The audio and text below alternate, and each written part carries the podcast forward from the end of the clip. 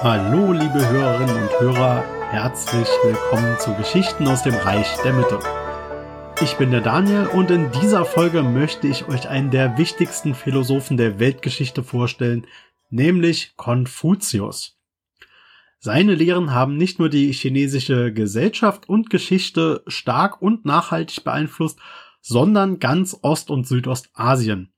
Und auch im Westen hat vermutlich fast jeder erwachsene Mensch zumindest schon einmal den Namen Konfuzius gehört. Die Lebzeit von Konfuzius wird auf etwa 551 bis 479 vor Christus datiert. Er erlebte also die politisch unsicheren Zeiten der Frühlings- und Herbstperiode hautnah mit. Bevor ich allerdings auf sein Leben und vor allem auf sein Lebenswerk eingehe, möchte ich noch etwas zu seinem Namen sagen. Denn Konfuzius ist die latinisierte Version von Kongfuze, was wiederum Meister Kong bedeutet. Kongfuze oder Konfuzius ist also nur ein Ehrenname. Seinen Familiennamen kennen wir jetzt aber schon, nämlich Kong. Und sein Vorname war Chiu. Da man in China den Vornamen zuerst nennt, lautet sein Name also Kong Chiu. Geboren wurde Konfuzius in Chufu im Staat Lu im Osten Chinas in der heutigen Provinz Shandong. Lu war einer der erfolgreicheren und wohlhabenderen Staaten zu dieser Zeit. Konfuzius gehörte zur gelehrten Klasse der Shi und lernte in Lu die sechs Künste, also Riten, Musik, Bogenschießen, Reiten, Kalligraphie und Mathematik. Und damit war er gewappnet, um in die Politik zu gehen, was er auch schließlich tat. Zu dieser Zeit waren die Shi durch die politische Situation im Zhou-Reich so gefragt, dass man problemlos an andere Höfe reisen und dort arbeiten konnte. Eigentlich stand es ja nur dem übergeordneten Herrscher, also dem Zhou-König, zu, bestimmte Riten durchzuführen.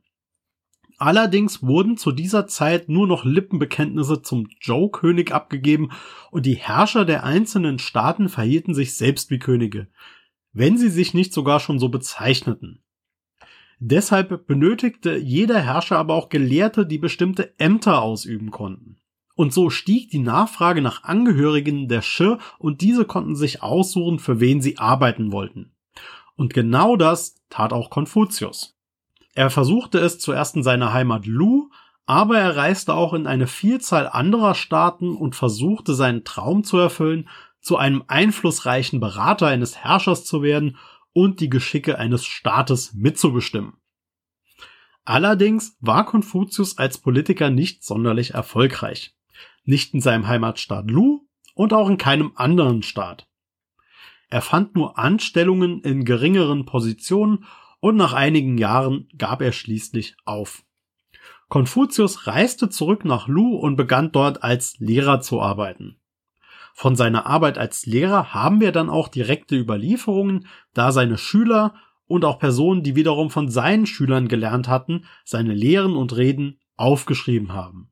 Und damit kommen wir dann auch zu seinem Lebenswerk, nämlich seinen Lehren.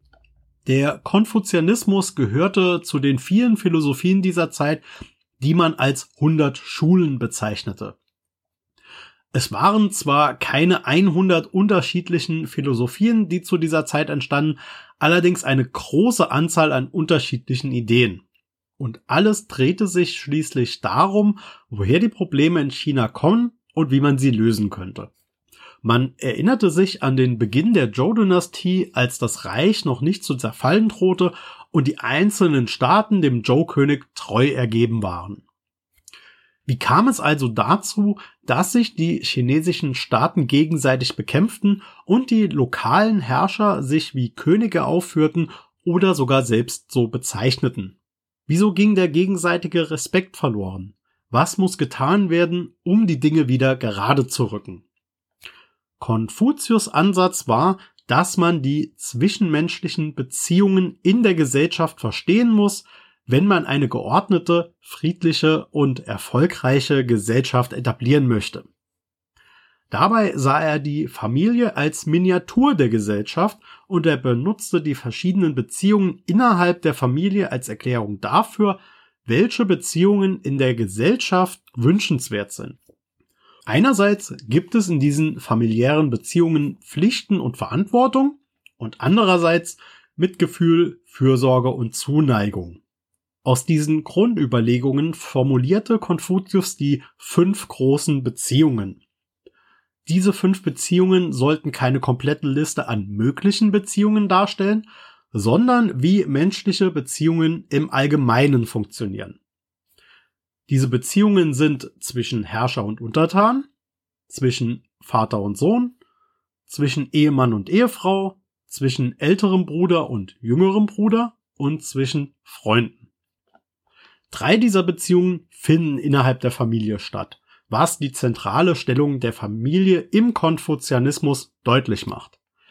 Was allen Beziehungen aber gemein ist, ist die Hierarchie. Die erstgenannte Person spielt immer eine leitende Rolle, während die andere Person untergeordnet ist. Wohlgemerkt zur Zeit von Konfuzius.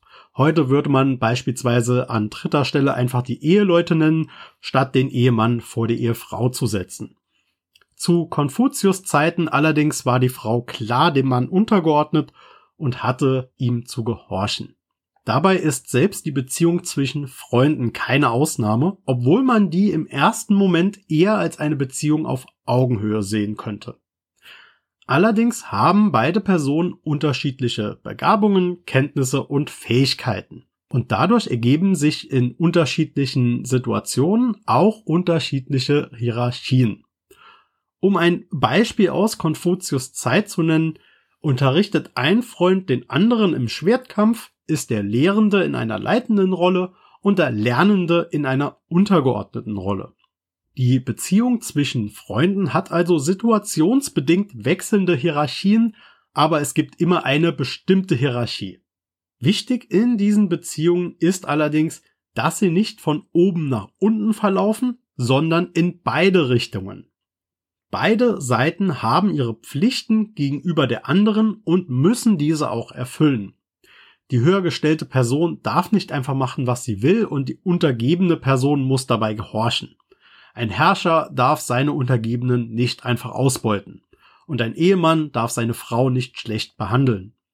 Geschieht das, wird die untergeordnete Person nämlich von ihren Pflichten gegenüber der Höhergestellten befreit. Der Herrscher, Vater, Ehemann etc. ist also dazu angehalten, gut und gerecht zu handeln und die untergebene Person ist dazu angehalten, ihre Pflichten zu erfüllen. Jeder Mensch muss die eigene Rolle verstehen und angemessen erfüllen, damit die wechselseitige Beziehung funktioniert. Aber egal, ob man eine führende oder eine folgende Rolle einnimmt, beide Seiten haben Verpflichtungen gegenüber der anderen, die erfüllt werden müssen. Und wenn beide Seiten ihre Rollen angemessen erfüllen, funktioniert auch die Gesellschaft. Um die eigene Rolle in der Gesellschaft einfach erkennen zu können, verwies Konfuzius auf das angemessene Ritual. Ritual mag für uns heute ein seltsames Wort sein, aber auch unsere Gesellschaft übt ständig Rituale aus. Beispielsweise eine Umarmung oder ein Händedruck beim Zusammentreffen von Personen. Aber auch die Amtseinführung eines Politikers ist ein Ritual. Tatsächlich spielen Rituale auch heute in der Ordnung einer Gesellschaft eine große Rolle. Und wie schon erwähnt, versuchte auch Konfuzius mit seiner Philosophie eine Lösung für die großen Probleme Chinas zu liefern. Seiner Meinung nach fing alles damit an, dass sich lokale Herrscher nicht mehr an den angemessenen Ritus gehalten haben. Beispielsweise nannten sich Herzöge plötzlich Könige, führten königliche Rituale durch und trugen das Ornat des Zhou-Königs. Damit verletzten sie ganz klar die Ordnung von Ritual und Gesellschaft. Und das führte schließlich zu dem Chaos, in dem sich das Reich zur Zeit der Frühlings- und Herbstperiode befand. Um die Gesellschaft wieder zu ordnen, führte für Konfuzius kein Weg daran vorbei, die alte rituelle Ordnung der frühen Zhou-Dynastie wiederherzustellen. Eine entscheidende Rolle dabei spielte der Junzi, was man mit Gentleman übersetzen kann. Dieser Junzi funktionierte als ein Vorbild. Er ist ein Gelehrter, der dem idealen Verhalten entspricht. Er verkörpert den angemessenen Weg und andere können sein Verhalten imitieren. Nach seinem Tod wurden Konfuzius Lehren durch seine Schüler aufgeschrieben, weiterverbreitet und auch erweitert. Das Buch Gespräche ist zum Beispiel eine Zusammenfassung von Konfuzius Lehren. Im zweiten Jahrhundert vor Christus wurde der Konfuzianismus schließlich offizielle kaiserliche Philosophie unter Kaiser Wu von Han. Er führte auch die ersten Beamtenprüfungen ein, bei der das Wissen der konfuzianischen Lehre getestet wurde. Über die Jahrhunderte und Jahrtausende entwickelte sich dieses System zu einer festen Institution der chinesischen Herrscher, um die unzähligen Beamten für die Verwaltung des Reiches zu bestimmen. Noch heute wird von Anhängern der konfuzianischen Lehren in China jedes Jahr eine Gedenkfeier zu Ehren von Konfuzius abgehalten. Und selbst außerhalb Chinas gibt es diese Gedenkfeiern zu seinen Ehren, beispielsweise in Südkorea. Und wer möchte, kann auch heute noch sein Grab besuchen. Ein letzter spannender Fakt zum Ende. Die Familie Kong besteht auch heute noch immer in gerader Linie und damit ist sie eine der ältesten nachgewiesenen Familien der Welt. Ich hoffe, euch hat die heutige Folge zu einem der Philosophen der Weltgeschichte gefallen und ich würde mich freuen, wenn ihr mir dazu Feedback gebt oder mir auch Themenwünsche und Fragen aller Art zukommen lasst.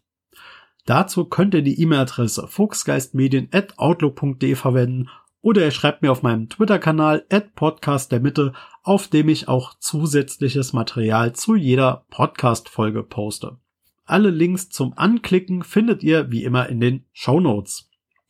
Und ansonsten könnt ihr mir sehr gerne helfen, den Podcast weiter zu verbreiten, indem ihr ihn weiterempfiehlt, auf Social Media teilt oder auf Apple Podcasts oder Spotify eine gute Bewertung abgebt. Und dafür bin ich euch wirklich sehr, sehr dankbar.